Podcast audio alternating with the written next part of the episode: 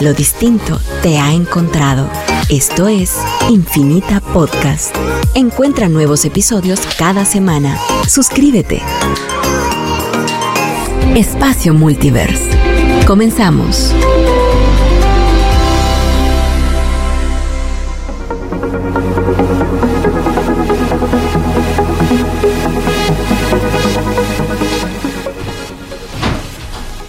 ¿Qué tal? Muy buenos días a todos. Eh, pues muchísimas gracias a todos los que nos están escuchando. Un programa más de eh, espacio multiverse. Y hoy vamos a hablar de un tema súper interesante. Vamos a hablar de eh, con Carlos Toría acerca de su propuesta de hacer que Guatemala se convierta en el primer país del mundo donde pueden haber auditorías electorales en tiempo real. Así que en un ratito les vamos a estar presentando a Carlos eh, y todos los, el, currículum de él eh, y cómo colabora con muchísimos proyectos en Guatemala súper, súper interesantes y emprendedores. Pero como siempre, pues obviamente iniciamos la semana aquí con Richie en cabina. Bienvenido Richie, gracias por estar conmigo hoy. Pues bien, buenos días a todos y bienvenidos a Espacio Multiverse. Espero pues todos estén teniendo un feliz inicio de semana. Eh, un saludo ahí a, todos los que me han respondido por esta nueva iniciativa que, mm. que, me propuse todas las semanas eh, y estar enviando un correo con, con lo que he aprendido semanalmente a todos los que están interesados. Ya les voy a estar contando un poco eso. Eh, y bienvenido, Carlos. ¿Qué tal? ¿Cómo estás? Pura calidad. Pura calidad, buenísimo. Eh, antes de, presentarte y de, empezar a hablar sobre, sobre tu proyecto, pues quisiéramos entrar a hablar sobre los aprendizajes de, nuestra semana. Y mm, yo personalmente creo que he aprendido la importancia de compartir y de, y de, y de compartir valor para, para después poder recibirlo. Y, va alineado con esta nueva práctica que, estoy llevando a cabo, que es al final de toda la semana, de cada semana, pues hago una recopilación de todo lo que he leído, todas las noticias, todos los artículos interesantes o todo lo que he escuchado en podcasts, videos, YouTube, eh, etcétera. Comparto parte del libro que estoy leyendo actualmente y pues solo mando un newsletter, es cortito, en un par de líneas, pues, pero, pero a todos los, los que están en nuestra base de datos. Em, y, nos, y me ha ido re bien. La verdad que he recibido un montón de respuestas positivas, así que si, si quisieran recibir este correo, solo escriban a rg.multiverse.bc o suscríbanse a nuestro newsletter y ahí les estará llegando. Sí, la verdad que em, estamos muy agradecidos por esta iniciativa de Richie. La verdad que ha sido súper gratificante, incluso extensiva esta esta gratitud de gente, ¿verdad? Yo también me he colado sin ningún mérito ahí en recibir a mucha gente eh, que nos ha agradecido por esta iniciativa que, que, realmente pues ha sido producto de muchos aprendizajes que hemos tenido también en exposición a la comunidad emprendedora, pero que Richie ha tomado con mucha responsabilidad, así que felicidades Richie. Eh, pero yo como aprendizaje de la semana les quería contar que pues con la práctica esta que tenemos de persistencia, eh, parte de mi persistencia eh, semanal es eh, una lectura eh, y, un, y un ejercicio de journaling, ¿verdad?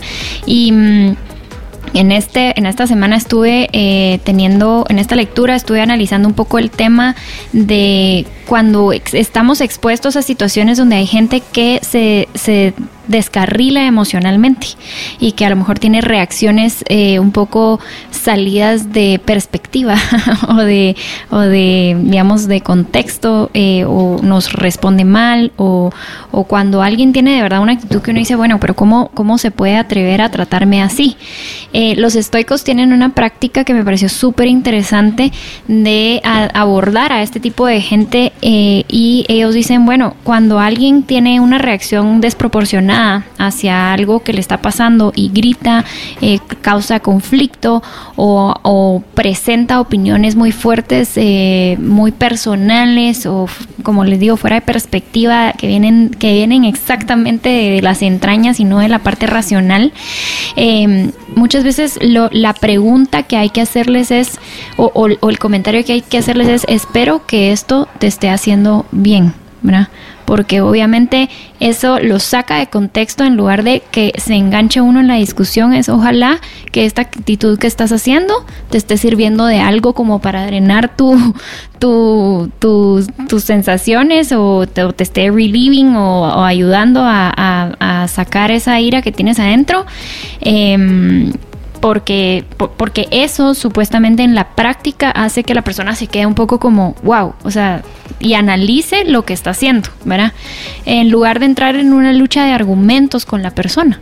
Entonces me pareció súper interesante para cuando estén en juntas directivas, en foros distintos y tengan este tipo de discusiones que le puedan decir, hey, mira, ojalá que esto que estás haciendo eh, te esté sirviendo de algo. Muchas gracias ahí por por, utilizarme a mí para poder ser la descarga de tus sentimientos desproporcionados.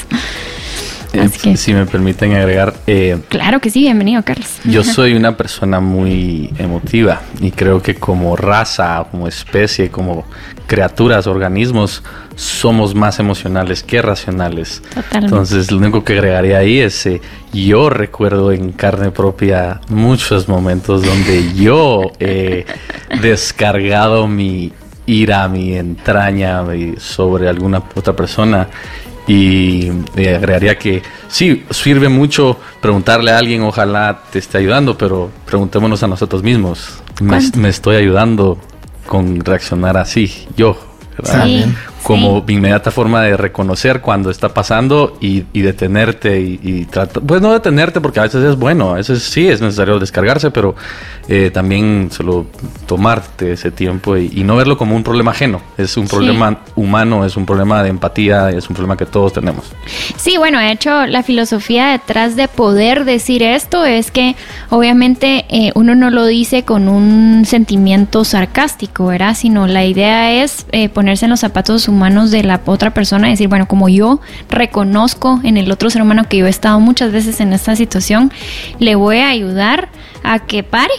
Eh, porque yo sé que todos tenemos esa debilidad, ¿verdad? Entonces, la idea es, es, es que cabalmente re buen punto, Carlos, es, es no hacerlo, eh, digamos, el mérito no es eh, hacerlo de una manera sarcástica o poniendo a alguien en su lugar, sino la idea es tener ese reconocimiento humano de que todos somos parte de lo mismo, ¿no? Y, tenemos ese tipo de, de, reacciones porque somos humanos.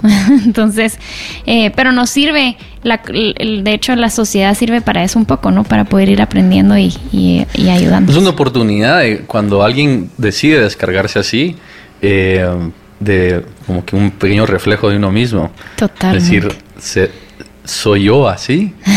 ¿Cuándo he sido así? y cómo se han sentido otros conmigo cuando he sido así. Sí, a, veces, sí, a veces da miedo porque uno no cree que cuando alguien mira a alguien descargarse, uno piensa, yo nunca lo he hecho en mi vida. O por qué está reaccionando así. Pero como tú decís, es súper importante darte cuenta de que en muchas ocasiones tú también ya lo has hecho y por eso quizá te causa tanta reacción. tanta reacción. bueno, de hecho, yo siempre he pensado que si el mundo, eh, si en el mundo existiéramos más personas con la mm, o con, la voluntad de vernos en los otros, digamos, de ver nuestros, proyectarnos en otro, el mundo sería mucho mejor, ¿verdad? Porque podríamos reconocernos cada vez. Ahí, ah, para agregarle a la lista, eh, me imagino eterna de Richie y de todos los que escuchas, no sé si conocen el canal de YouTube Kurt Gesat. Eh, son unos creadores de contenido alemanes que producen contenido en inglés. Eh, es una palabra muy difícil de eh, escribir, entonces...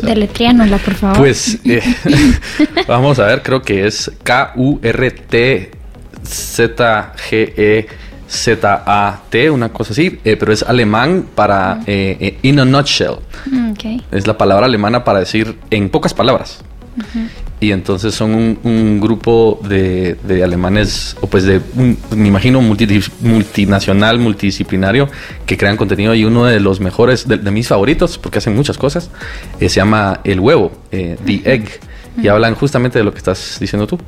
Eh, y es una de las maneras más científicas, pero filosóficas y espirituales modernas que a mí me ha servido para vernos todos como parte de lo mismo y, entender la necesidad de esa empatía.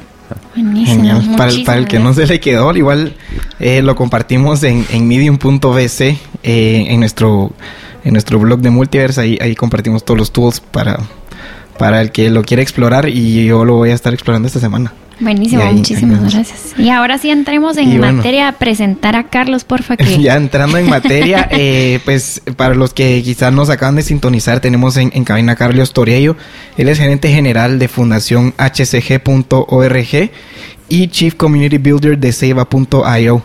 Y pues el día de hoy les vamos a estar platicando sobre este proyecto que ha agarrado auge y tracción en los últimos meses, eh, fiscal digital.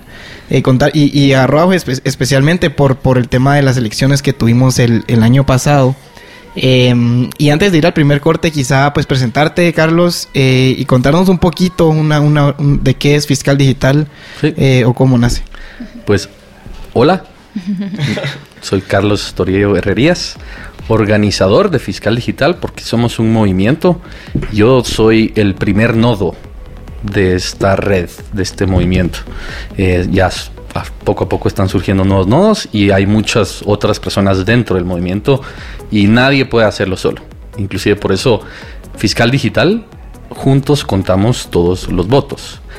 Es código abierto para auditorías electorales en tiempo real como mecanismo para prevenir fraude electoral o también defender elecciones bien eh, manejadas eh, y que si surge alguien acusando a estas elecciones bien manejadas de fraude electoral, que pues no se pueda manipular la opinión pública eh, de una manera irresponsable, porque existe en tiempo real auditorías de terceros replicables, inmutables, que verifican matemáticamente y criptográficamente que los resultados son correctos y expresan la voluntad del pueblo, de una democracia cada vez más madura.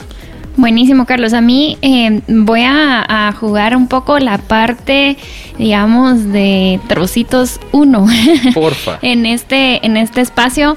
Eh, y, voy a vamos a tenernos que ir a un corte, pero la idea es regresar de ese corte eh, con la pregunta que nos expliques un poquito cómo, o sea, qué es blockchain, porque creo que hay mucha gente que nos está escuchando que aún este concepto lo han escuchado un par de veces porque lo hemos tratado de dar varias veces en la radio, uh. pero es, eh, es, es, un poquito lejano porque como no lo trabajamos todo el tiempo y lo tenemos cerca, pues eh, hacer un recordatorio de qué es blockchain y luego entramos un poquito más a detalle, así un poquito más sencillo cómo esto hace que esta herramienta tan maravillosa sirva. Con gusto. Vamos a ir a un corte y volvemos, no nos cambien.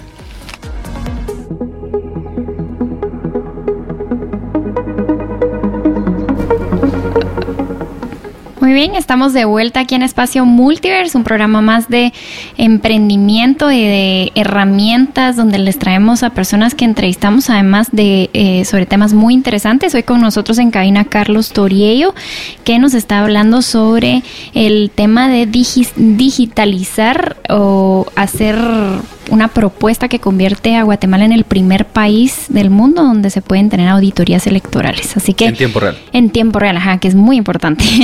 Así que esto realmente eh, nos fuimos al corte, Carlos, hablando acerca de, pues nos expusiste un poquito en general lo que es eh, la herramienta.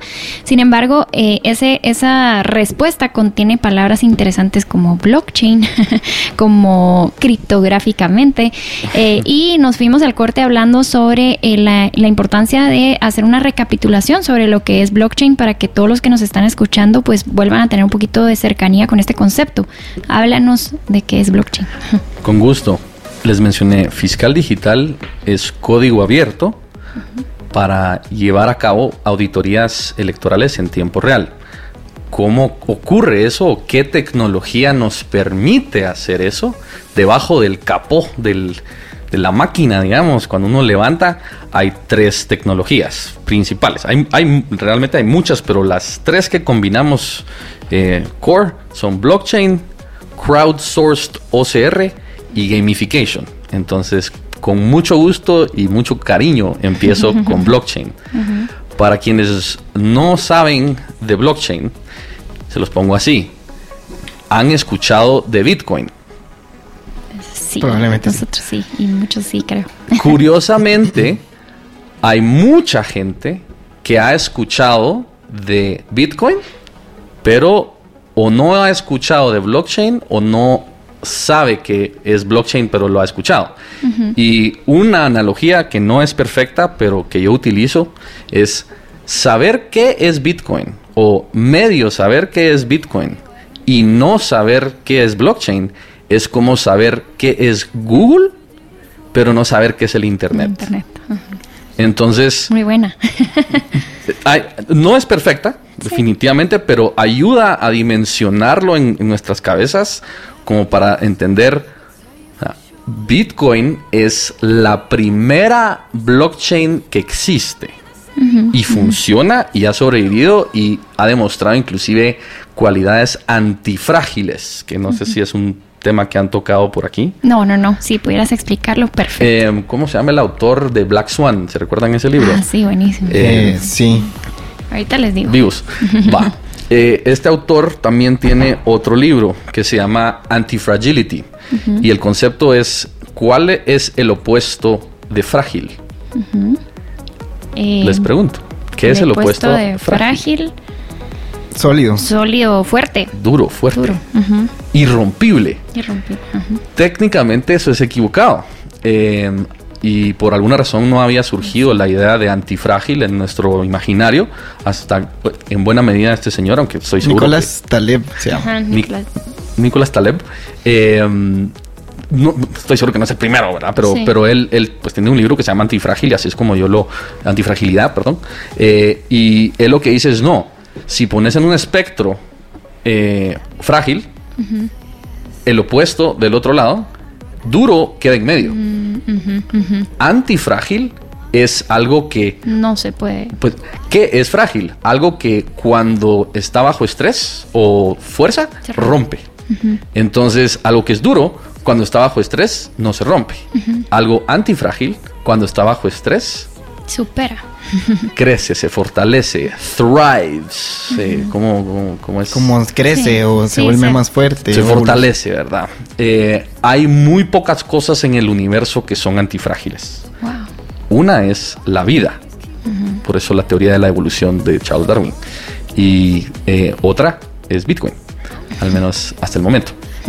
Entonces, eh, Bitcoin es muy importante dentro de todo esto porque dentro del espacio de blockchain, porque inclusive blockchain antecede Bitcoin.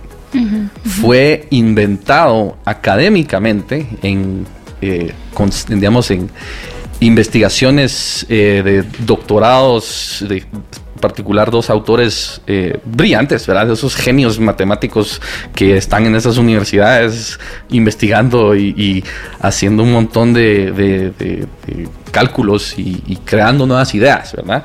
Y ellos describieron en 1991 qué es blockchain. Entonces... O sea, un poco como el Internet que lo describieron mucho antes de que nosotros supiéramos exactamente qué era. Y por eso la analogía con el Internet es constante y, y pues va, hay muchas formas de relacionarlo con, pero blockchain académicamente y como invento, digamos, que ya se puede concebir eh, eh, desde un punto de vista conceptual, existe desde el 91, pero no es sino hasta 2009 que se vuelve famoso, digamos, por medio de Bitcoin. Hubo otros intentos de blockchain, pero ninguno con las características de Bitcoin, que es código abierto, y completamente descentralizado sin censura alguna.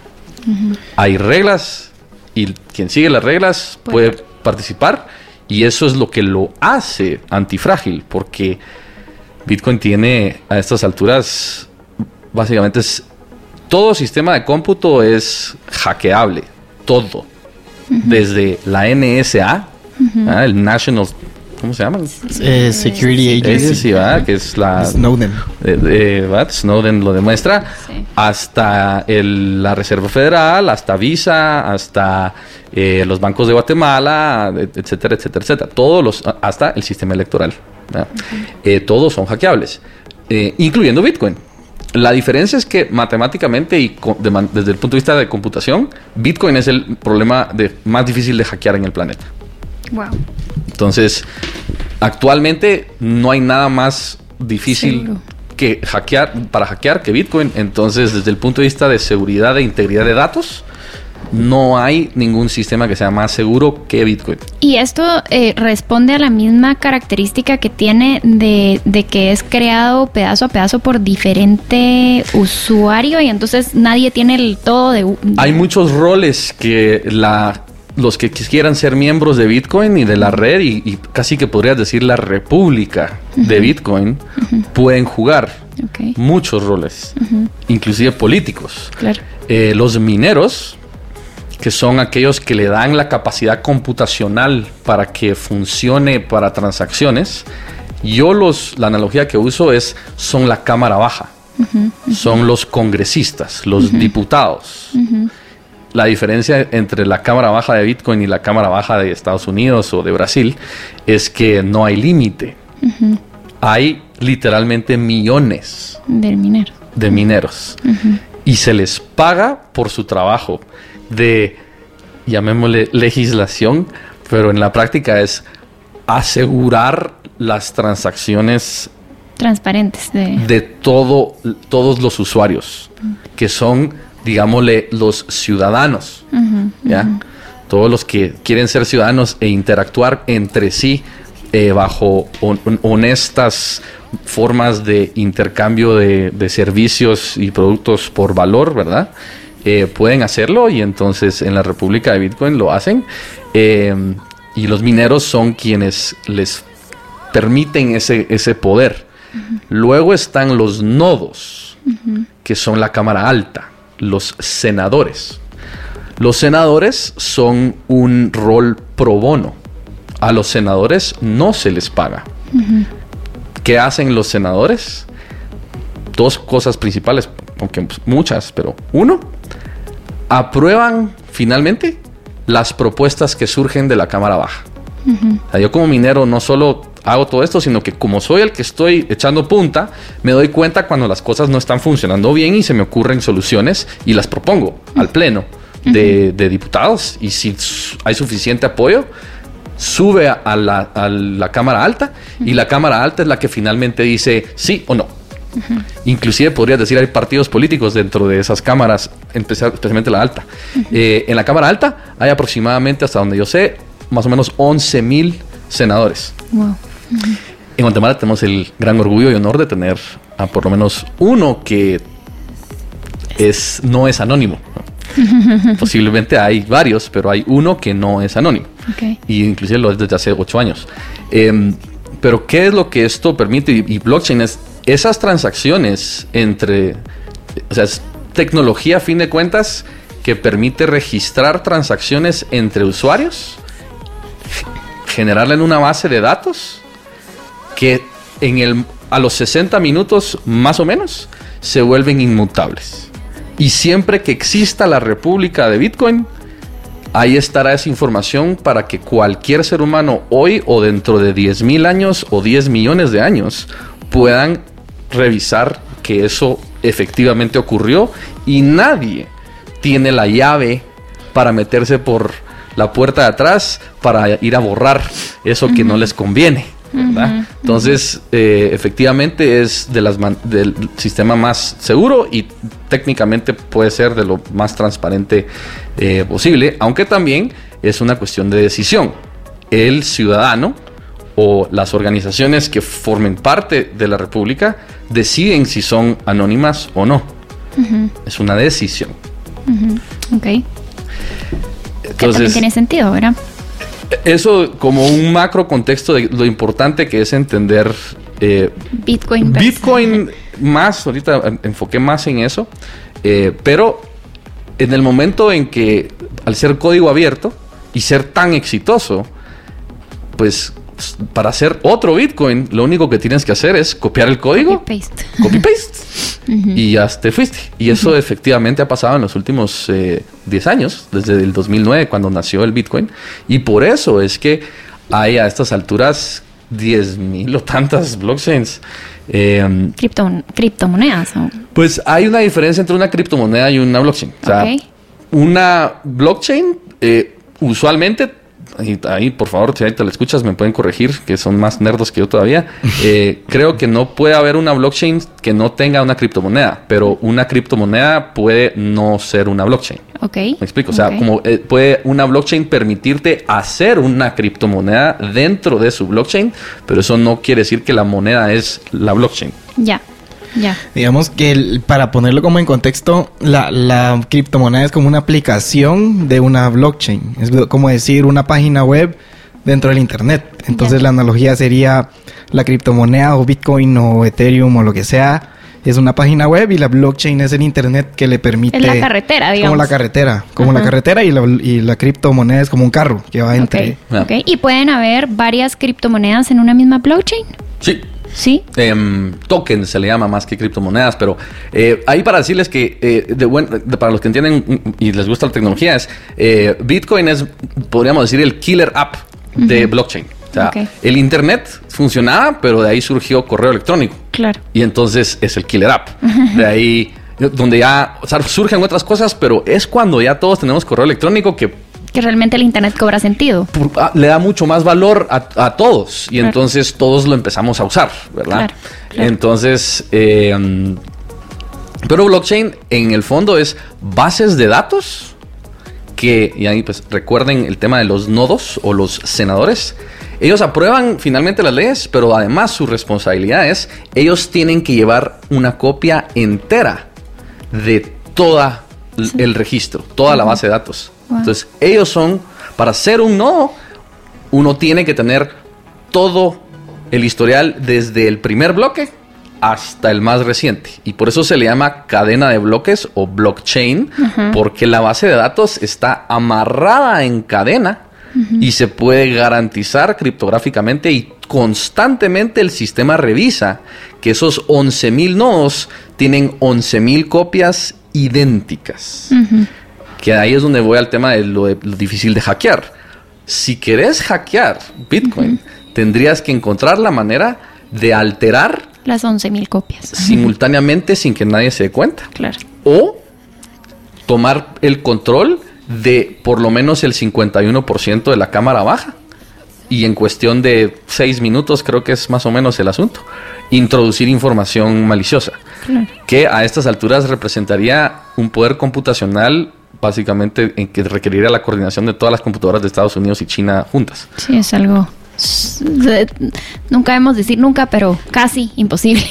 Por el momento matemáticamente imposible. Ahora, si alguien se inventa una computadora que puede hacer cosas que ahorita son imposibles, tal vez puede pasar, ¿verdad? Entonces, pero si hacen eso, pues también se pueden ir a la Reserva Federal y, hackearlos a ellos, pues entonces, eh, pues nadie es que desprotegido. Pues, eh, Sí, hace total sentido, buenísimo. La verdad que es súper interesante. Eh, creo que vamos a tener que ir a un corte, pero nos queda perfecto parar ahí para que los que nos están escuchando puedan tener un poquito de reflexión sobre esta cámara baja, cámara alta, los senadores, los nodos, recuérdense, y que puedan un poquito entrar en esta, en este entendimiento de lo que vamos a hablar después y cómo funciona una aplicación eh, para el tema electoral en Guatemala. Así que no nos cambien y volvemos con un poco más de información sobre esto.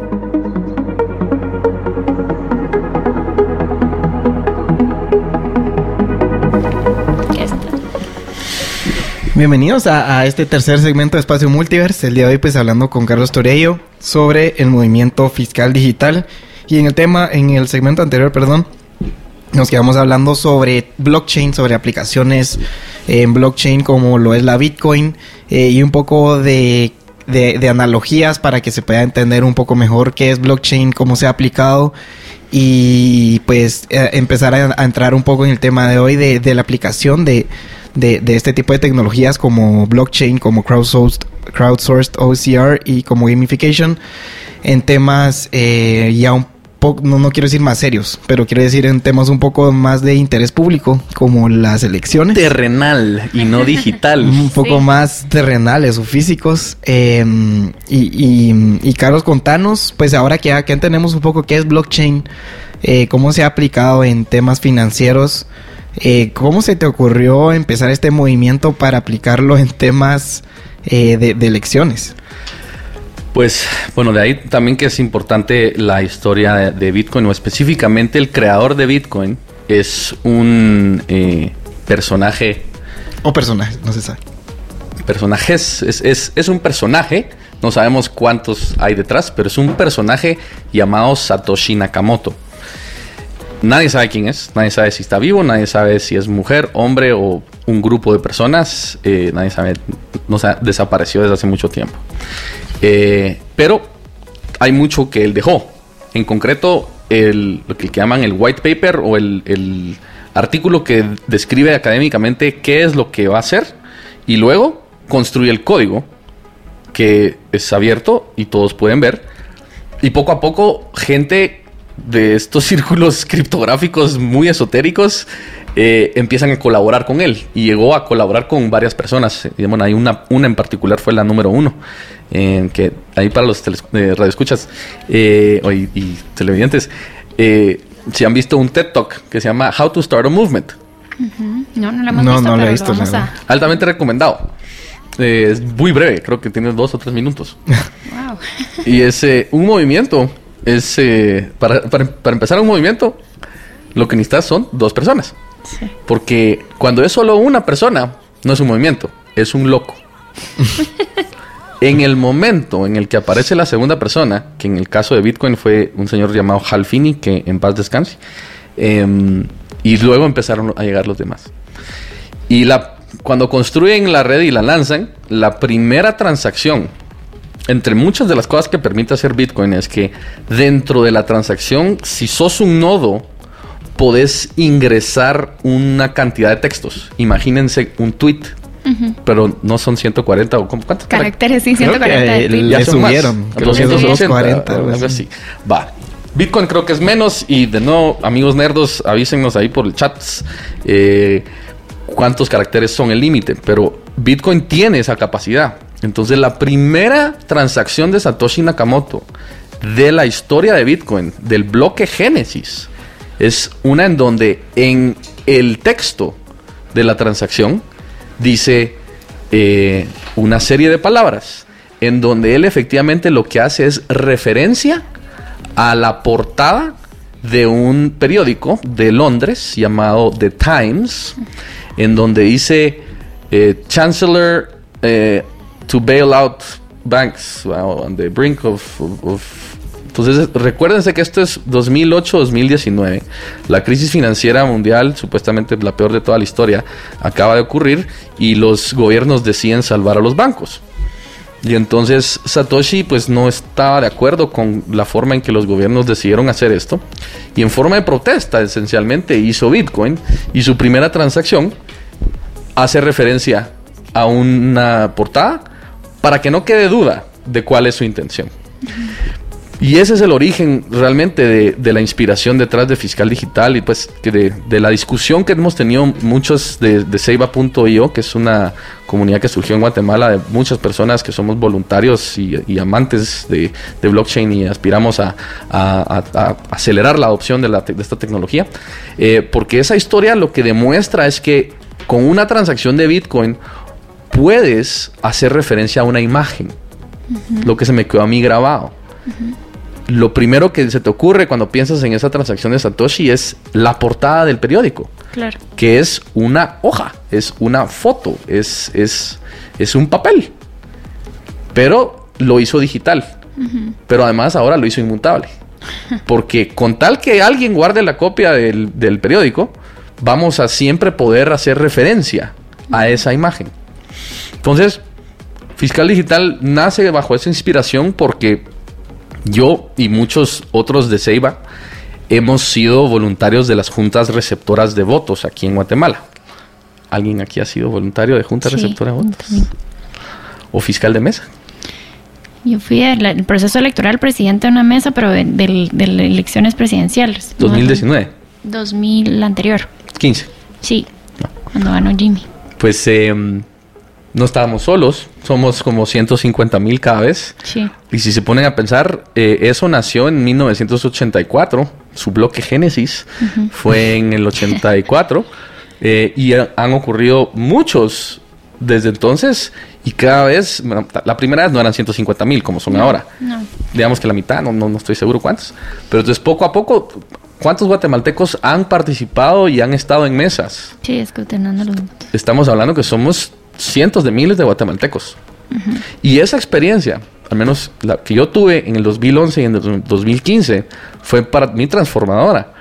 Y después de horas de horas de horas de horas de trabajo difícil, no me dejarán mentir mis eh, amigos héroes de la democracia, eh, al final todo eso se reduce en un papel. Sí. Que es, sí, yo toda la vida tuve esa reflexión en ese tema.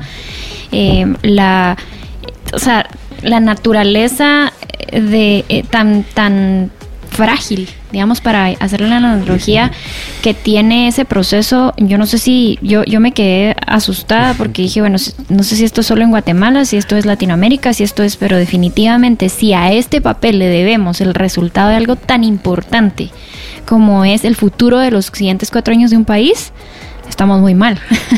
pues la verdad, eh, lamento contradecirte, eh, porque solamente estamos de acuerdo, pero eh, estamos muy bien. Sí.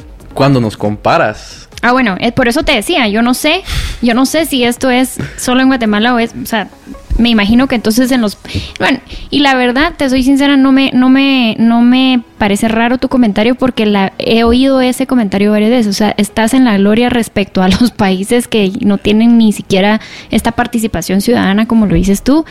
Eh, y no estamos hablando de compararnos con África y, y el sureste de Asia. Estamos hablando de nuestro barrio. Sí Centroamérica, Mesoamérica, Latinoamérica, inclusive Norte y Suramérica, eh, nuestro proceso y la manera en que se hace, gracias a esa, ese ejército cívico, único en el planeta, por cierto, único en el planeta, eh, somos de los procesos eh, electorales o pues el voto el voto en sí, el día de las elecciones. Es bastante transparente. Es de lo más fuerte y lo más inhackeable que hay del planeta. Y ahí es donde empezó en mi cabeza a hacerse la analogía entre cómo funciona Bitcoin y cómo funcionan las juntas receptoras de votos. o pues cómo funciona blockchain y cómo funcionan las juntas receptoras de votos. Para los que quieran más detalles, en seiba.io inclusive tenemos varios artículos al respecto.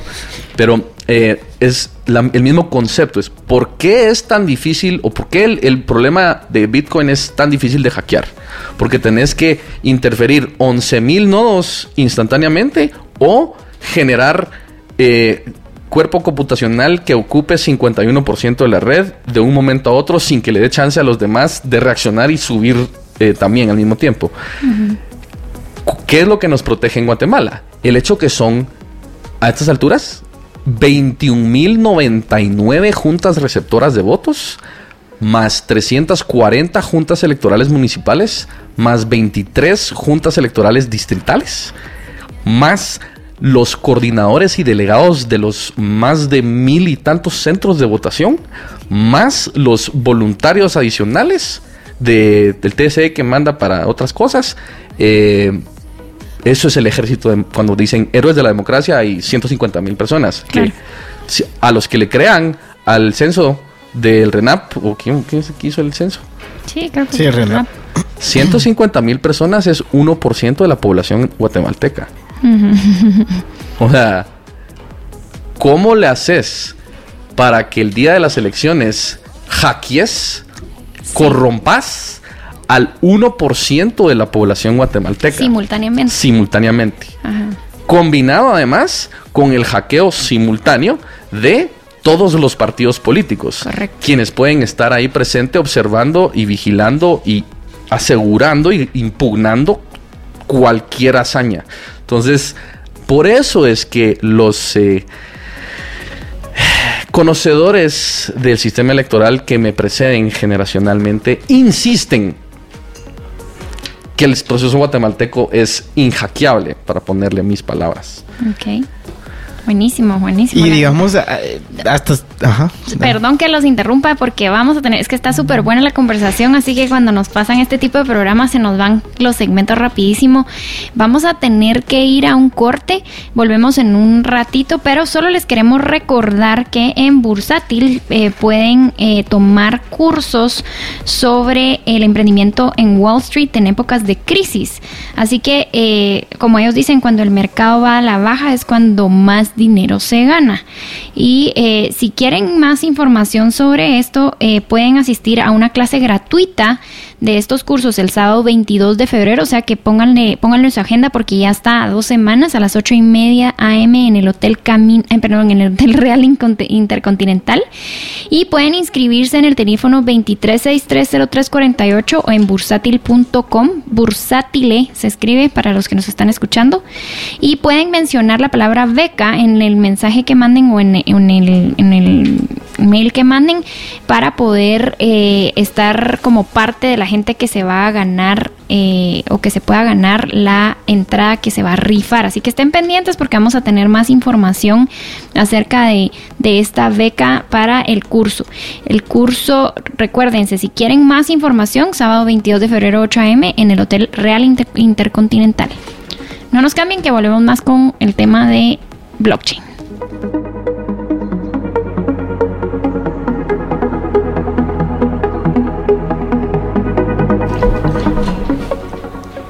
Bueno, estamos de vuelta en más de Espacio Multiverse, hoy en la cabina con Carlos Toriello y su propuesta de hacer a Guatemala que, es, que Guatemala se convierta en el primer país del mundo donde pueden tenerse auditorías electorales en tiempo real. Hemos estado hablando eh, muy eh, explicativamente, digamos, desde cómo inicia una alternativa como esta, explicando un poquito acerca de qué es blockchain y cómo funciona para aquellos que nos acaban de sintonizar. Y eh, terminamos el bloque anterior eh, en donde Carlos nos estaba explicando cómo inicia en su cabeza esta idea de trasladar esto al tema de, digamos, de, elecciones y hacer más transparente este proceso por medio de tener estas auditorías eh, electorales en tiempo real y nos ha estado contando un poquito acerca de cómo este grupo de personas eh, eh, que, colaboran con él han estado visualizando esto y cómo Guatemala realmente se puede distinguir dentro de realmente es bueno, América entera, ¿verdad? Como un mundo entero. mundo entero. Planeta como uno de los países donde, donde realmente hay un ejército cívico eh, que sí se compromete y actúa como, como, como una especie de blockchain en el proceso electoral. A papel. a puro papel, sí, a pie, como decíamos. Eh, eh, técnicamente el blockchain se puede hacer a mano. los cálculos de, la minería se pueden hacer a mano. Wow. hay gente que ha, hecho ejercicios de demostrarlo y pues el resultado es que nunca vas a ganar un centavo, entonces no se puede. Pero pero eh, por eso es que también es, para mí fue muy evidente de que nuestro sistema tiene muchas características, muchas similitudes, comparte muchas virtudes con la tecnología de blockchain.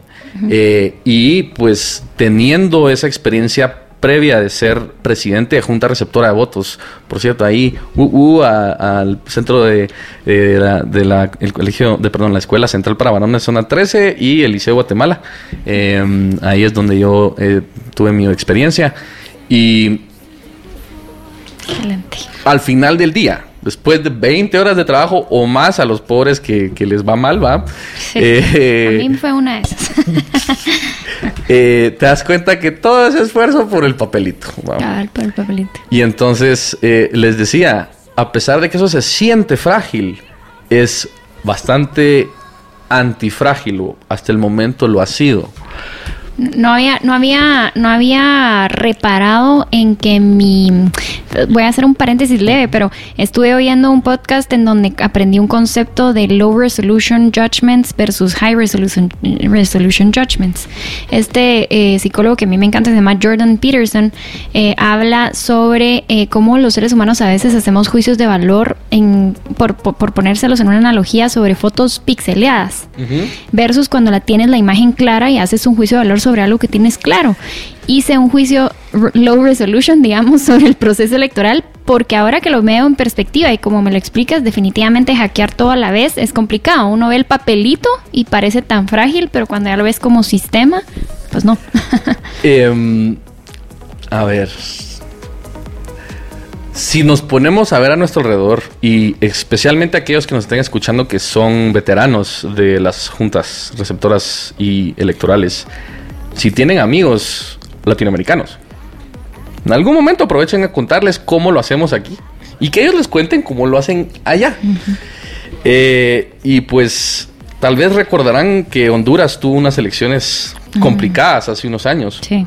Que para mí ahí fue donde empezó a cristalizar todo esto y luego vino el referendo de Belice. Y pues yo decidí organizar para el referendo de Belice un esfuerzo de, de piloto. Es decir, si lo que creo que es cierto es, cierto, entonces el referendo de Belice puede ser el perfecto piloto. Y lo que creía es, así como Satoshi en su primera transacción hizo referencia a una imagen, entonces, si las juntas receptoras, 21.099 de ellas, producen una imagen, entonces se debería hacer, poder encontrar la manera de hacer una transacción en Bitcoin que haga referencia a esa imagen, permitiéndome a mí que, no, eh, se produce esa, hoja, sí, pero hay muchas otras hojas que se producen. El... Es que disculpen que hay muchas analogías eh, y, sinergias. Por ejemplo, así como existe Satoshi Nakamoto, nuestro Satoshi Nakamoto del sistema electoral se llama el licenciado Arturo Gerbruger Asturias. Fue el primer presidente del Tribunal Supremo Electoral cuando fue creado en 1982, luego de nuestra más reciente revolución que llevó a convocar a la Asamblea Constituyente. Aquí es algo que poca gente entiende o pues se percata. O sea, yo, yo no lo, a veces no lo dimensiono, pero es el Tribunal Supremo Electoral antecede al Congreso, al Ejecutivo, a las Cortes. En el proceso electoral. A la Constitución y a la Asamblea Constituyente. Wow. Es el bloque Génesis. ¿Por qué? Porque es la elección de los asambleístas, de los constituyentes, la primera elección del Tribunal Supremo Electoral. Entonces, por eso es que es supremo, porque es el Tribunal Supremo el que le da la legitimidad a la Asamblea Constituyente para crear la Constitución y que entonces seamos una república y ya no una dictadura con, digamos que, eh, no sé, pues todo lo que, toda nuestra historia previa. Sí, es como, digamos, los Founding Fathers en, el, en relación a los Estados Unidos, que estaban ellos y ellos fueron los que crearon la constitución y de ahí ya dejaron que fluyera. Em, y, y, obviamente se autoimpusieron ellos límites dentro de la constitución que un poco pasó, digamos, con el Tribunal Supremo Electoral y la Constitución. Pues, ¿quién, la Asamblea Constituyente? ¿quién eligió a los Founding Fathers, que en realidad es el Congressional Congress. Habían representado, eh, básicamente Estados Unidos tuvo su asamblea constituyente.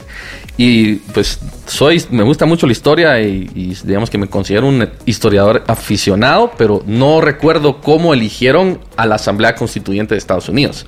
Pero fue un grupo muy grande de personas que se hicieron una encerrona en Filadelfia por como tres semanas y fue, no nos vamos de aquí hasta que no tengamos una constitución. Y, solo, bueno, para que pueda ser más rica la discusión, recuerden nuestro teléfono de cabina 5749-1290. Pueden lanzarnos cualquier pregunta o comentario para Carlos, porque realmente este tema está súper interesante. Carlos, vayamos al punto donde yo sé que podemos hablar de mil cosas. Que está, esto vamos al punto donde, bueno, ya, ya haces tu, tu programa piloto Belice. Bueno, pero es, es, importante explicar el origen en el sentido de, por, dado que mi inspiración es la primera transacción de Satoshi Nakamoto, en el sentido de se puede hacer referencia a una imagen y de esa manera queda vinculada en el blockchain de Bitcoin y de esa manera básicamente podemos referirnos a ello por siempre. Ok. Y entonces, pero antes de eso es Arturo Gerbrujes Asturias es nuestro Satoshi Nakamoto. Y él en 1982 le cae la pacaya, porque qué pacaya, decidir junto con sus otros magistrados cómo le van a hacer para elegir a la Asamblea Constituyente. Y recuérdense, esto es 1982. ¿Cuántos teléfonos habían? O sea, todavía sacar un teléfono de línea de casa de los viejitos aquellos. Sí. O sea, esto es previo a la, a la privatización de, de, pues. Entonces, habían colas, era complicado, ¿verdad? Entonces, por eso el papel era, era, era la solución. Como lo ha sido desde Grecia cuando se inventó la democracia. Y eh, las, lo que dijeron es, bueno, pero entonces, ¿cómo lo hacemos para que no sea hackeable? Va, tenemos toda este, esta gente, pero entonces la solución es, así como los nodos de Bitcoin tienen sus copias, todos los presentes en la mesa, o sea, voluntarios de mesa, que son de 3 a 5, mínimo de 3, máximo de 5 voluntarios ciudadanos cada mesa, y luego fiscales representantes de cada partido. Que en 1985, cuando se eligió a Finicio Cerezo, ¿cuántos partidos políticos habían? Eran como, creo que tres, cuatro. Sí, no, no eran muchos como no eran muchos. Y eran como, pues, creo que 10 mil mesas. Entonces, la dimensión de todo esto era distinto. Aunque le soy muy franco, al hablar con su hijo, el eh, don Arturito, como le dicen, decía que cuando ya finalmente lo hizo, en su mente tenía sentido.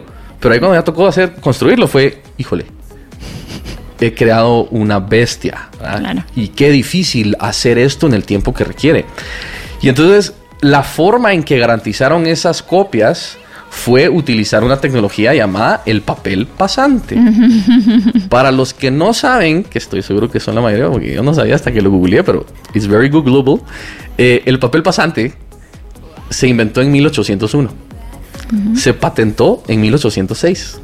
O sea que la Asamblea Constituyente y los Founding Fathers de Estados Unidos, con pocas elecciones, eh, excepciones como Alexander Hamilton, que pues lo asesinaron antes, eh, todavía llegaron a trabajar con papel pasante. Thomas Jefferson, George Washington, eh, toda esa mara usó la tecnología de papel pasante, que es la misma tecnología que Arturo Gerbrucher utilizó para darle esa seguridad de inhackeabilidad al sistema. Y pues, fundamentalmente, la propuesta de modernización de fiscal digital hacia la Comisión de Actualización y Modernización Electoral del Tribunal Supremo Electoral, CAME TSE es, señores, el sistema es una belleza, lo amamos, pero por favor, des en cuenta que se rompió en el 2019. Hay que reconocerlo. Se rompió en el 2019 y por un pelito nos salvamos. Casi, casi arde en llamas esto como que si fuera octubre en Bolivia, que no sé si se enteraron, pero Bolivia ardió en llamas por un tema de fraude electoral y, y, tema de percepción y un montón de cosas. Entonces, tenemos que resolverlo. Y hay que reconocer que si vamos a modernizarlo y actualizarlo, podemos empezar por el hecho de que hay tecnología de 1801, que es la que supuestamente nos garantiza que todos tengan copias y sea fiel el sistema. Cuando ahora hay tecnología inventada en 1991, demostrada en el 2008, puesta a prueba en los últimos 11 años como la tecnología más segura del planeta para información digital. Entonces, actualicemos esto. Y pues Víctor Hugo decía, no hay nada más poderoso que una idea cuyo tiempo ha llegado. Entonces, esto va a pasar. La pregunta es, ¿será esta magistratura la que lo hace? ¿Será la siguiente? ¿O será Panamá? ¿Será Guanajuato? ¿Será Estados Unidos? ¿Será Bolivia? Y yo lo que digo es, no, va a ser Guatemala. Que sea Guatemala. Pero, who is with me? ¿Quién conmigo?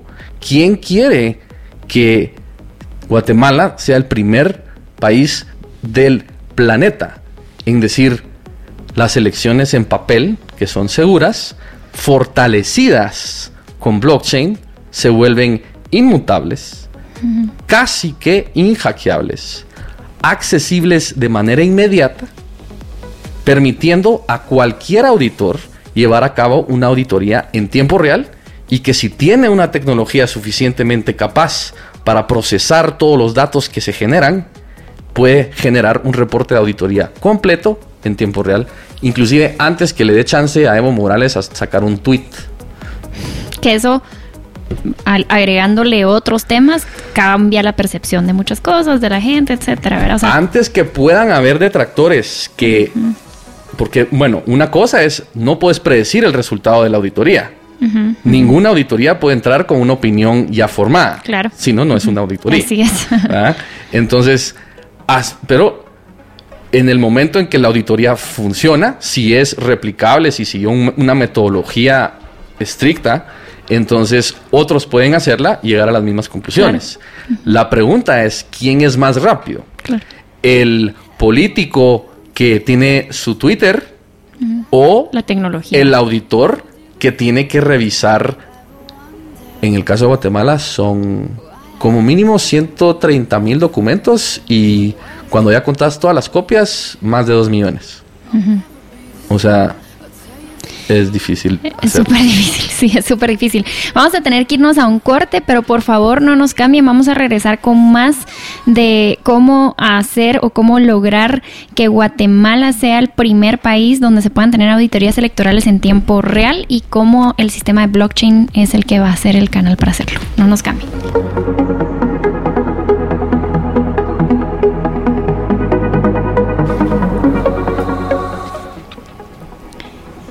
Bueno, estamos de vuelta a un programa más eh, de Espacio Multiverse eh, y estamos aquí hablando con Carlos Toriello sobre esta propuesta de innovación eh, y, emprendedora también acerca de cómo Guatemala se puede convertir en el primer país en donde pueden tenerse auditorías electorales en tiempo real.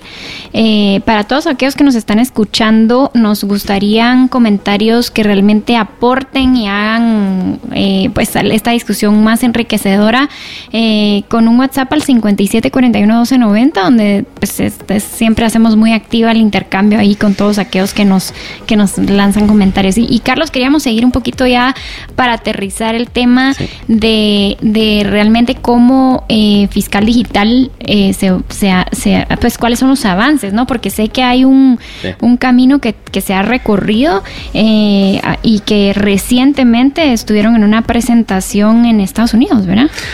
Sí, pues eh, nos invitaron como panelistas a un evento patrocinado por el Comité de Trabajo de Blockchain de la Cámara Baja de Estados Unidos. O sea, los diputados del Congreso de Estados Unidos hicieron un evento el 31 de enero y fue sobre blockchain y el primer panel era sobre elecciones, porque pues allá hay elecciones este año y hay muchos que están muy preocupados. Eh, y pues compartí el panel con dos personas muy interesantes que han tenido experiencias muy buenas sobre voto en el exterior. O sea, son básicamente los únicos dos casos de uso concretos de Estados Unidos exitosos, baratos de voto en el exterior. West Virginia y un condado en Utah. Eh, tienen la tecnología y pues eh, inclusive me dijeron decirle a tu gente en Guate que si quieren que les demos clases sobre cómo hacer un programa barato, eh, seguro, que le permita a el 1.5 millones de guatemaltecos en Estados Unidos votar, tenemos la solución. y entonces pues yo compartí mi experiencia y en ese mismo momento también hubo una, una, una premiación y pues nos nominaron algunas personas y nos otorgaron el premio de valentía por el, proyecto el proyecto de Fiscal Digital, a la comunidad de Fiscal Digital, el movimiento. Em, y entonces ya hay muchas, bueno, y para los que han, siguen las noticias políticas de Estados Unidos, si les interesa, em, quizás sabrán que allá sí llevan primarias los partidos políticos. Eh, y está el Partido Demócrata, que es el que quiere competir contra Trump. Los, los, republicanos también llevan primarias, pero todo el mundo sabe que pues Trump ya, o sea, ganó. Eh, los demócratas tienen, llegaron a tener más casi 30 candidatos. Y entonces tienen un proceso de cómo votar para seleccionar quién es el candidato a ser presidente. Y la primera votación para decidir quién será el candidato de los demócratas a enfrentarse contra Donald Trump fue el 3 de febrero. Y en un increíble caso de la tercermundización de Estados Unidos, fíjese usted que se cayó el sistema. I shit you not. Esa es la respuesta, de por qué al día de hoy, que estamos ya a 10, no hay resultados confiables, oficiales, de las votaciones del 3 de febrero. No digamos una auditoría en tiempo real de los resultados oficiales. ¿Y cómo, cómo, cómo va a ser eh, bueno, Carlos Toribio obviamente Ceiba, ¿no? Ceiba.io es el, movimiento de voluntarios digitales, eh, digamos que residentes de las repúblicas criptográficas, eh, pero en Guatemala somos funda pues nos apoya la, y, y mucho nuestro apoyo surge de la fundación Herencia Cultural Guatemalteca, fundación hcg.org en donde yo llevo el honor y privilegio de ser el gerente general pro bono desde hace ya varios años y ahí hacemos experiencias cívicas. Okay. Y somos quienes han producido el único contenido de ciencias sociales, formación ciudadana e historia de Guatemala reconocido por el, el Minaduc y específicamente la Dirección de Calidad Educativa y la Dirección General del Currículum como el contenido que se debiera estar utilizando en las aulas. Entonces yo llevo mucho tiempo pensando cómo le hago para que tengamos mejores ciudadanos. En particular, eduquemos mejor a los futuros ciudadanos que están en las clases en donde supuestamente se les educa para ser mejores ciudadanos.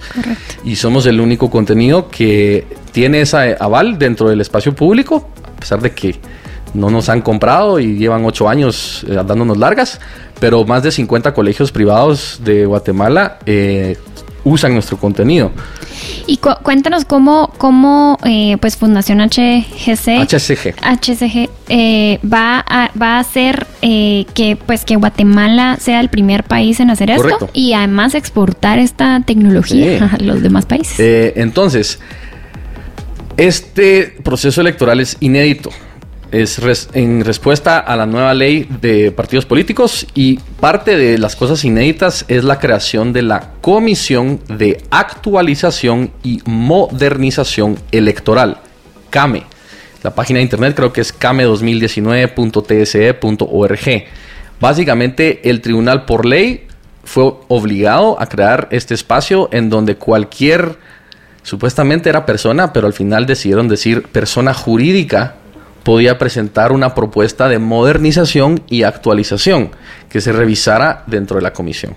Y esta comisión tiene, tuvo su inauguración y luego tiene siete días de trabajo.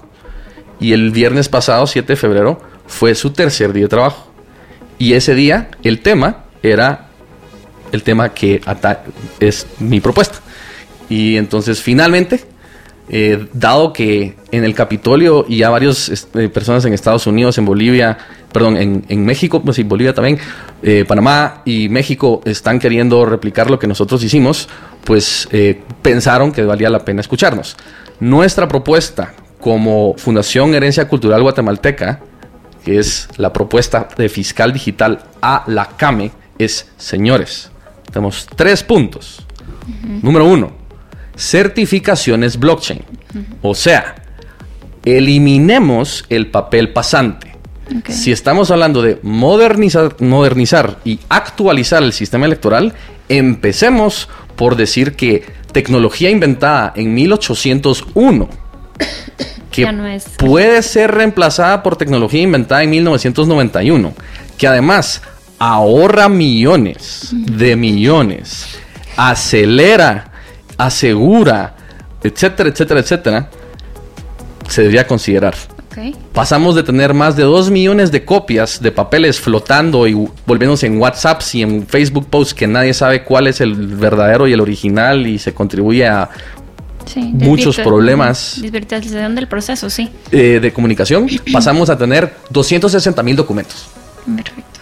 Y entonces nos ahorramos básicamente casi que pasamos una eliminación de 10, un, un, Tenex. Un Tenex en eliminación. En, ahorros de, costos directos y de procesos en donde todo el mundo ahora, no solo la mesa sino los, y los fiscales, sino todo el mundo tiene acceso inmediato a esa acta original.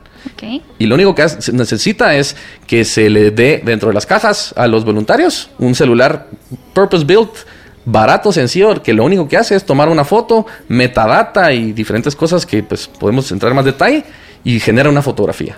Pero yo iría a las urnas eh, con un papel y la, la... No cambia nada. Lo único que cambia es que la Junta Receptora de Votos... Tiene la obligación de digitalizar eso en tiempo real. Más que eso, a la Junta Receptora de Votos se le ahorra el tiempo de tener que andar haciendo a mano la contada. copias el acta número 5, que es la certificación del escrutinio, que es la copia que se llevan ellos o los fiscales. Entonces, si querés una copia, tenés que echarte la mano. Entonces, pasaste 20 horas, hiciste finalmente el original y ahora tenés una cola de 25 personas que quieren una copia. Y tenés que quedarte otras 3 horas haciendo, planas. Sí. Entonces, digamos que el proceso es igual. Uno llega a votar con los papeles igual. se mete en el. Pero ya a la hora del escrutinio de. Todo es igual. Lo único que cambia es cuando ya todos firmaron, todos los presentes están de acuerdo, fiscales, voluntarios, que son quienes le dan vida al acta número 4, que es nuestro documento que nos mm, protege, el acta de escrutinio de los votos de la Junta Receptora de Votos, que son de nuevo 21.099 a nivel nacional, ya sumados las del exterior. Y entonces esa hoja, ahí mismo, el papel en el momento en que, se, que fue firmado bajo una estricta lectura de la Constitución y la Ley de Acceso a Información Pública, esa hoja es pública. Lo que no existía en 1982, cuando Arturo Gerbruger pensó en esto, es una manera segura de hacer que eso que acaba, que ya es público, que ya es propiedad de los ciudadanos de Guatemala, lo tengan todos y lo tengan de una manera que sea inviolable, inmutable. ok, inmutable. Perfecto. Vamos a tener que irnos a un corte y regresamos con las dos eh, otras eh, pues maneras o propuestas que va a traer Carlos con esta iniciativa de volvernos el primer país que hace auditorías electorales en tiempo real. No se vayan.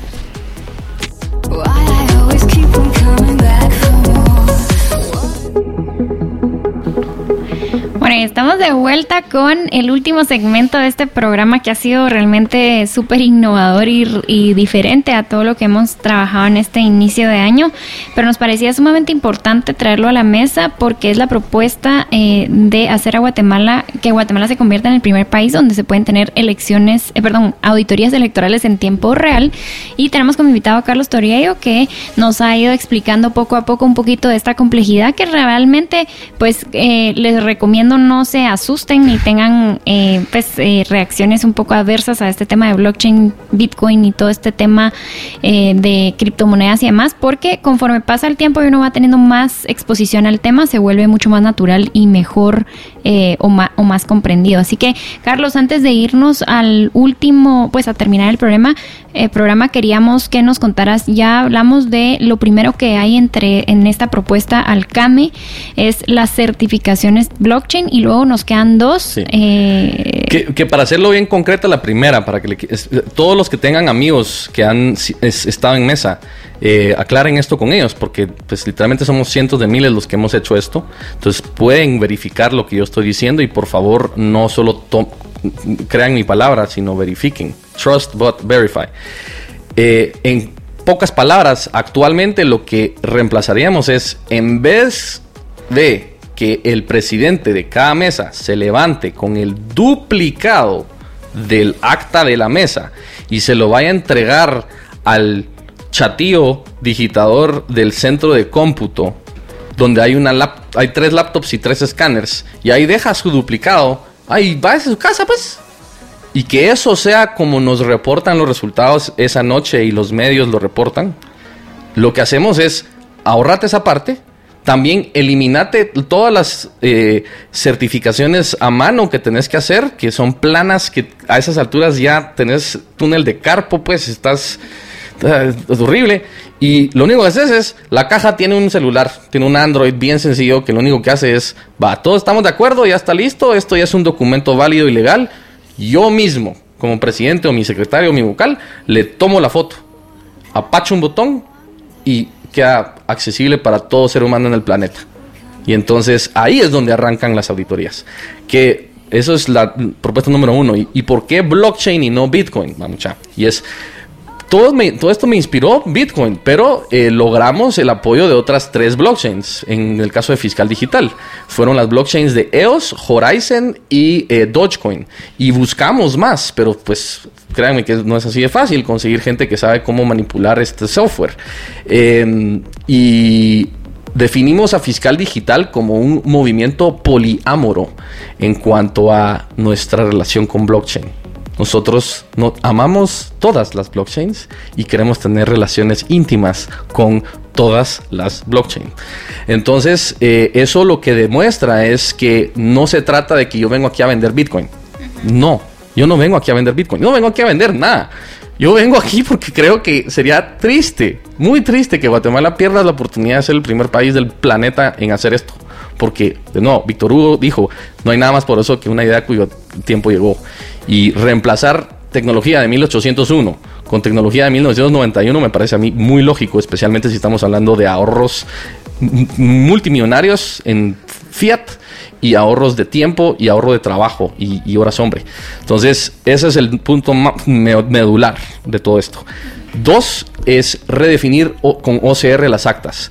Eh, básicamente, si, alguien recuerda ver las fotos, hay muchas que tienen errores y tienen testados y, es, es, es, difícil para mis usuarios. No, saben cuánta gente me va a decir, mano, ya no puedo, porque es como leer chino esta osada, pues, porque me ponen una novela ahí donde testado del testado y del testado del testado. Y es.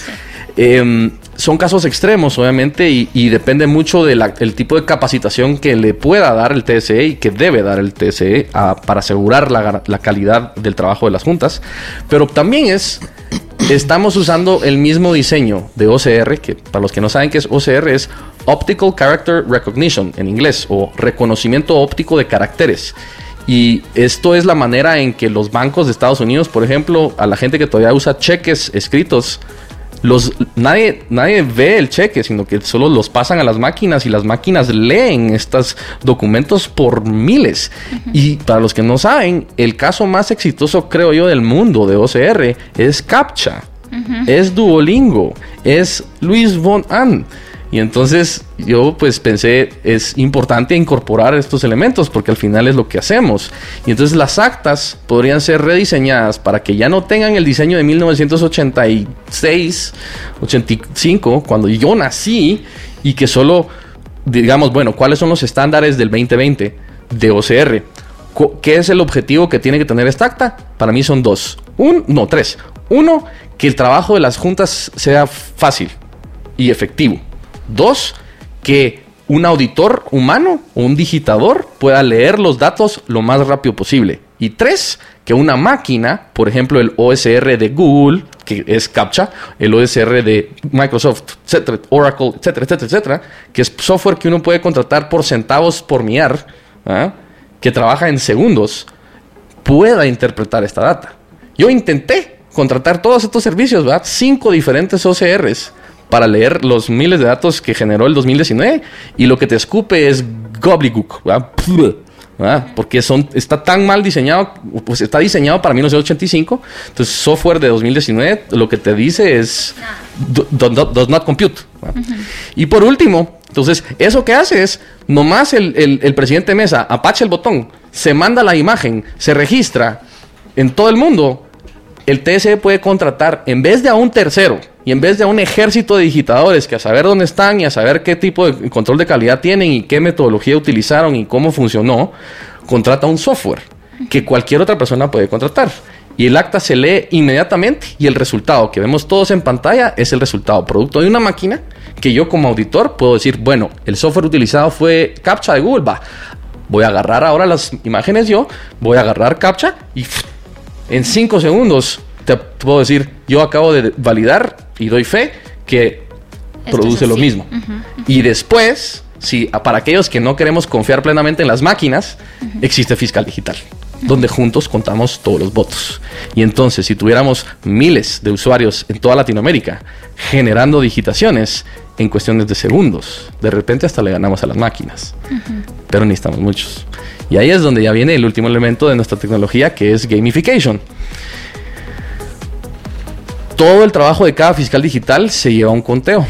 Y entonces estamos buscando trabajar, y aquí viene el modelo de negocios, que es tal vez donde Multiverse tiene interés, o pues, eh, dado que este es un espacio de, negocios, eh, los estamos, al fin de cuentas, fiscal digital como servicio eh, es para bancos de Bitcoin o pues empresas de custodia de criptomonedas. Eh, ¿Por qué? Porque lo que le queremos ofrecer a nuestros usuarios es, aquí está tu puntaje. Y en vez de darte premios, que sí tengo premios 27 patrocinadores. No tengo tiempo para agradecerles a todos, pero brothers, muchas gracias. Eh, paneles solares, tablets, bicicletas, un montón de charadas que, estamos ahí por dar, solo tenemos que terminar. Em, el primer nivel, por lo menos.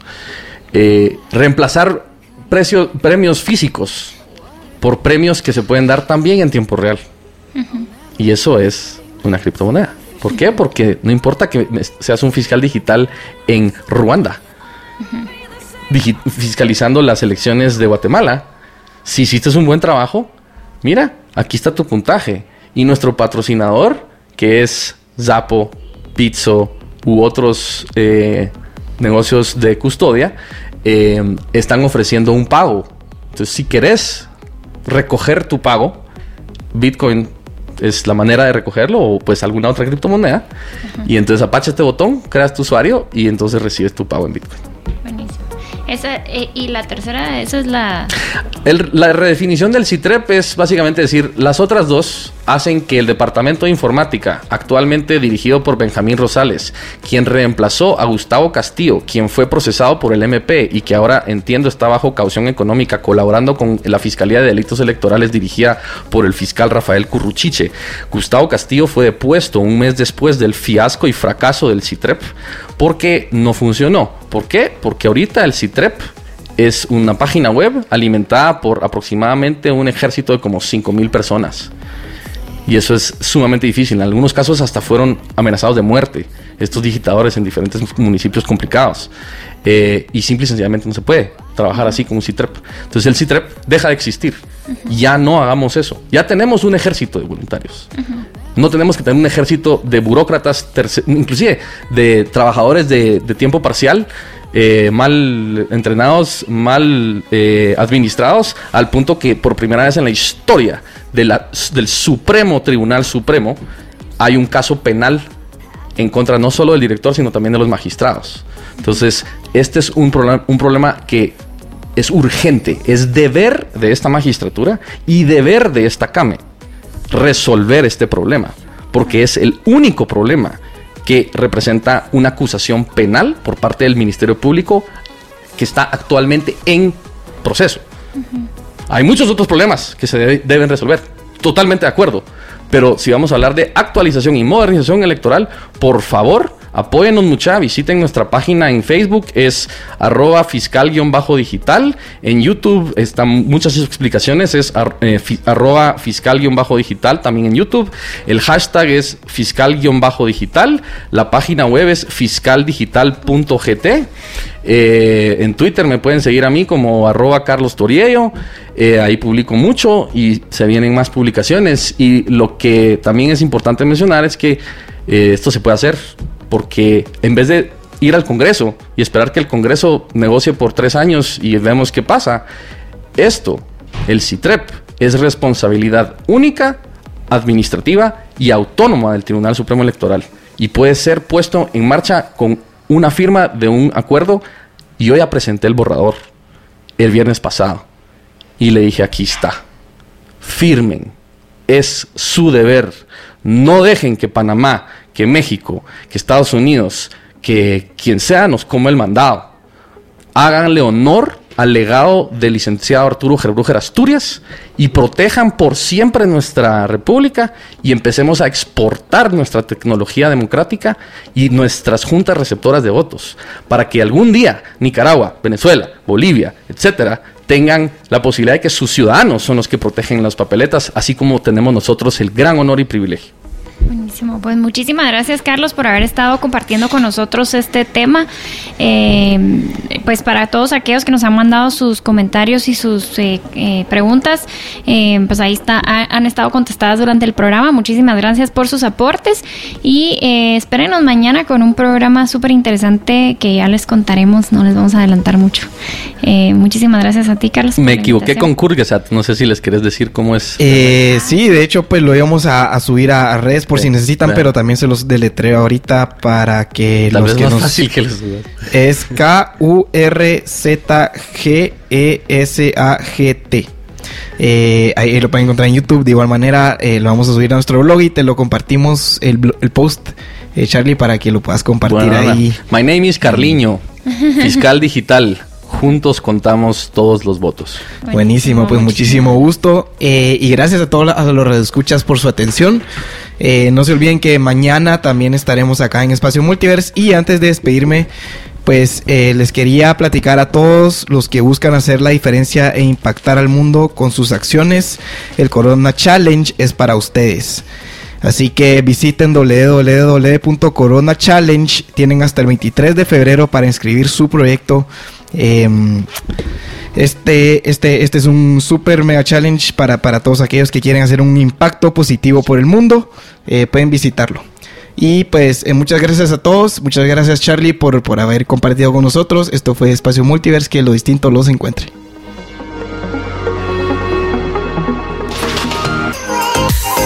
Lo distinto te ha encontrado. Esto es Infinita Podcast. Encuentra nuevos episodios cada semana. Suscríbete.